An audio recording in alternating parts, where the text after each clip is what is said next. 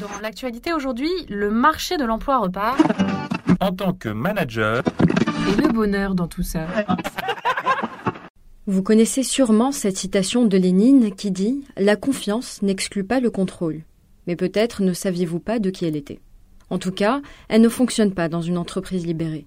Les fondements de l'organisation salariale sont alors la liberté, la confiance, la responsabilité, l'initiative, l'autonomie, et le manager, lui, devient leader.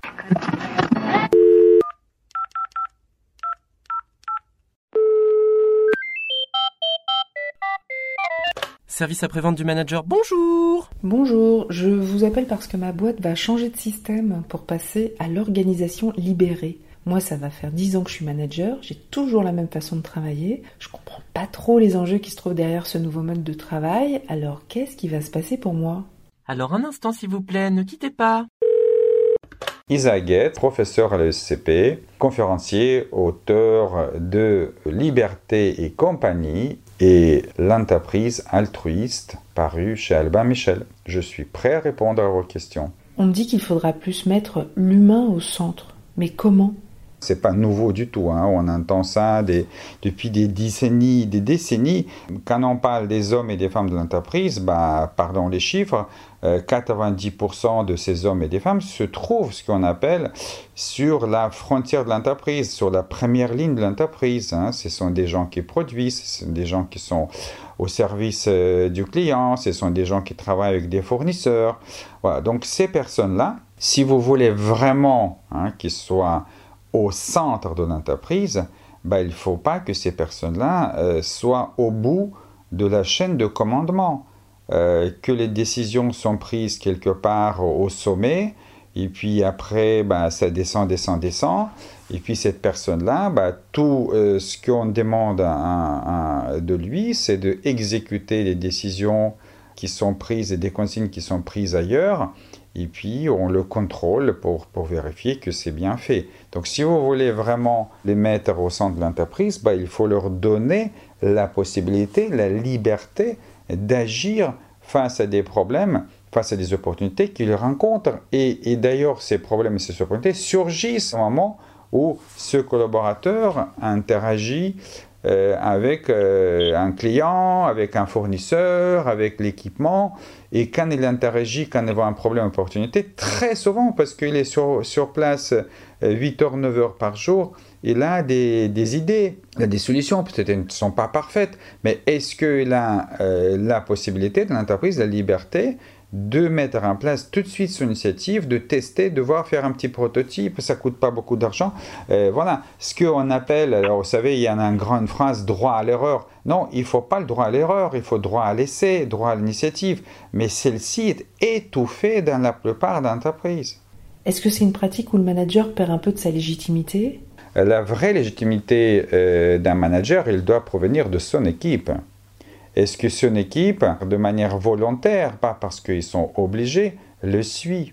Si son équipe l'obéit tout simplement parce qu'il est hiérarchique, ben, il n'en a pas de légitimité. C'est simplement son statut. Et c'est très fragile.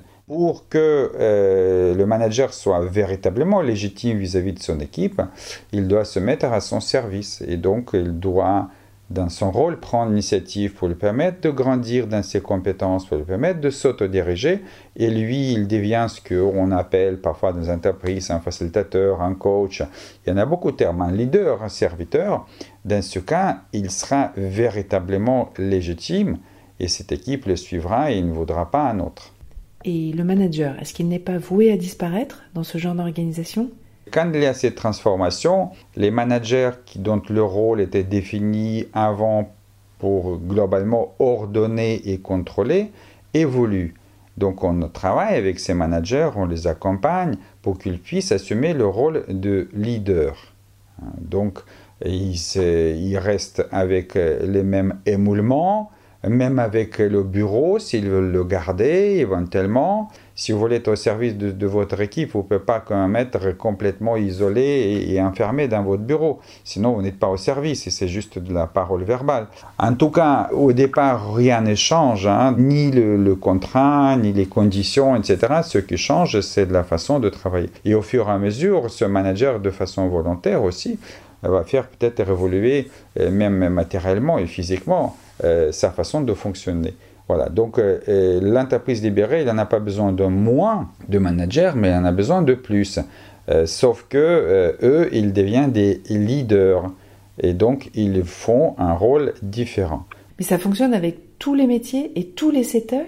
Tous les secteurs à 100%. J'ai étudié ou observé aujourd'hui une centaine d'entreprises et d'administrations. Par exemple, Pôle emploi est entièrement aujourd'hui entré dans cette démarche.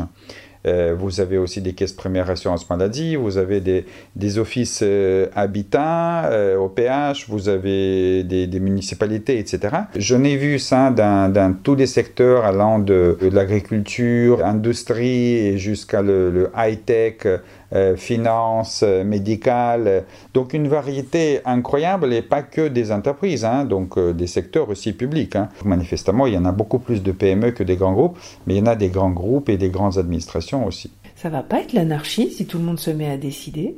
Non, la définition de la liberté en pratique de l'entreprise libérée est, proche de, celle donnée par un historien et philosophe du 19e siècle, Lord Acton, et qui a dit effectivement que la liberté, c'est absolument pas euh, la possibilité de faire ce qu'on veut, mais le pouvoir de faire ce qu'on doit faire, ce qu'il faut faire. Et ce qu'il faut faire dans l'entreprise, c'est de contribuer à la réalisation de sa vision. Le problème, c'est qu'aujourd'hui, cette liberté n'existe pas dans l'entreprise. Aujourd'hui, quand il y a un collaborateur qui a envie de contribuer et prendre l'initiative pour le bien de l'entreprise, pour réaliser sa vision, il a besoin de remonter sa proposition. Il a besoin des avals, des autorisations, euh, des, des, examens par ici, par là, etc. Et donc, cette initiative et cette liberté n'existant pas, cette initiative, elle est étouffée au minima freinée. Donc, c'est absolument pas une anarchie, c'est le contraire même.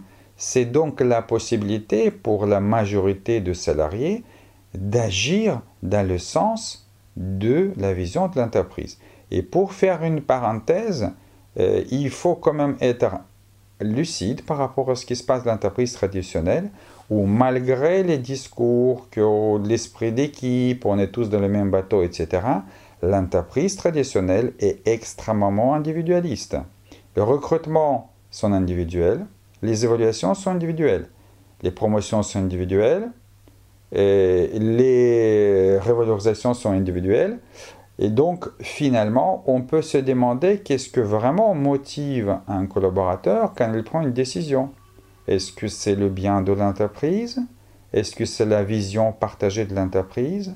Ou finalement, son évaluation individuelle, sa promotion individuelle, sa rémunération individuelle? Et dans ce cas, n'y a-t-il pas un lieu de parler de l'anarchie de l'entreprise traditionnelle? Je pose une question. Quels sont vos conseils pour qu'on soit sûr que ça marche? Et Puisque euh, tout euh, quand même se repose sur la capacité des dirigeants et des managers de se mettre au service de leurs équipes, à faire confiance euh, à l'intelligence des gens, à travailler sur leur montée de compétences pour assumer justement la liberté qu'on leur donne, à transformer certain nombre de pratiques pour que les gens puissent s'autodiriger, bah, le conseil numéro un, c'est d'abandonner votre ego.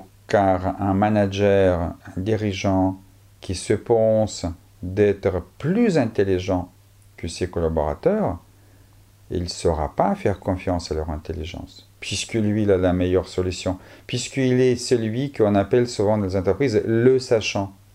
Et d'ailleurs, c'est comme ça que l'entreprise s'est organisée. C'est comme ça qu'on a des niveaux hiérarchiques où chaque niveau supérieur, bah, il sait comment euh, organiser euh, le travail du niveau euh, C'est pour ça qu'il est payé.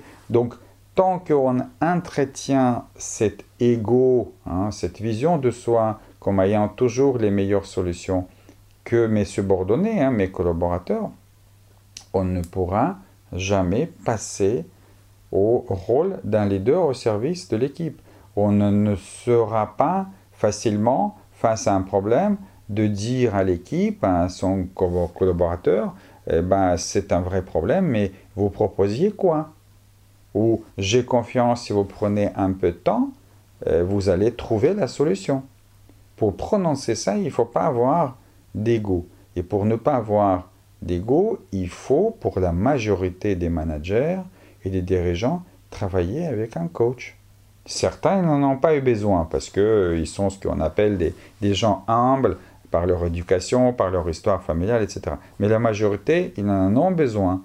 Et puis certains, les cas extrêmes, ont besoin de travailler avec un psy. Si votre entreprise se, lance dans cette démarche, euh, attention, parce que si vous êtes uniquement au niveau de votre équipe, évidemment, vous pouvez euh, devenir leader et se mettre au service de l'équipe. C'est très important que euh, la démarche globale se fait au niveau au moins de votre unité opérationnelle, de votre business unit hein, ou PME. Dans ce cas, il y a des garanties qu'il y en a d'autres managers hein, dans votre entreprise euh, qui sont aussi accompagnés, formés pour être des leaders. Et dans ce cas, si vous, vous partez, hein, vous voyez, euh, ou vous êtes muté, euh, il y en a un autre qui arrive, il va poursuivre quelque part votre œuvre. Donc c'est ça qui est très important et c'est pour cette raison-là, il faut que la libération d'entreprise soit une démarche qui est effectuée au niveau de l'ensemble de l'entité opérationnelle. Ah, ça fera beaucoup de bien à la fois pour l'équipe et pour vous, hein, parce que vous n'êtes pas du tout protégé contre le stress. Hein. Le stress, il est inévitable dans l'entreprise traditionnelle, puisque vous contrôlez les activités de quelqu'un, lui, il sera stressé. Euh, c'est la principale source de stress de ne pas avoir le contrôle sur ses propres activités. Et vous, par ricochet, vous allez avoir des, retours quelque part euh, de, de de, de, ces salariés stressés. Si on passe d'une organisation libérée à un fonctionnement traditionnel, qu'est-ce qui se passe pour l'équipe? Aucune garantie que celui qui vous remplace va être aussi un leader au service de l'équipe il peut parfaitement s'avérer qu'il va être un manager typique, voire peut-être dans un format d'un petit chef. Et dans ce cas, je vous garantis, mais ça c'est avéré, qu'une partie importante de votre équipe va être un burn-out. Parce que c'est un choc terrible. Une fois que vous vous habituez à toute cette liberté et responsabilité, à toute cette confiance, à tout ce respect, à toute cette bienveillance, euh, de, tout d'un coup d'avoir un quelqu'un qui arrive avec euh, les comportements complètement contraires à tout à quoi les équipes est habituées par vous, bah, c'est le burn-out dans l'équipe, hein. c'est les départs garantis, euh, des congés maladie et tout ce qu'on veut. Service après-vente du manager vous remercie pour votre question. Vous pouvez maintenant raccrocher. Un podcast cadre emploi.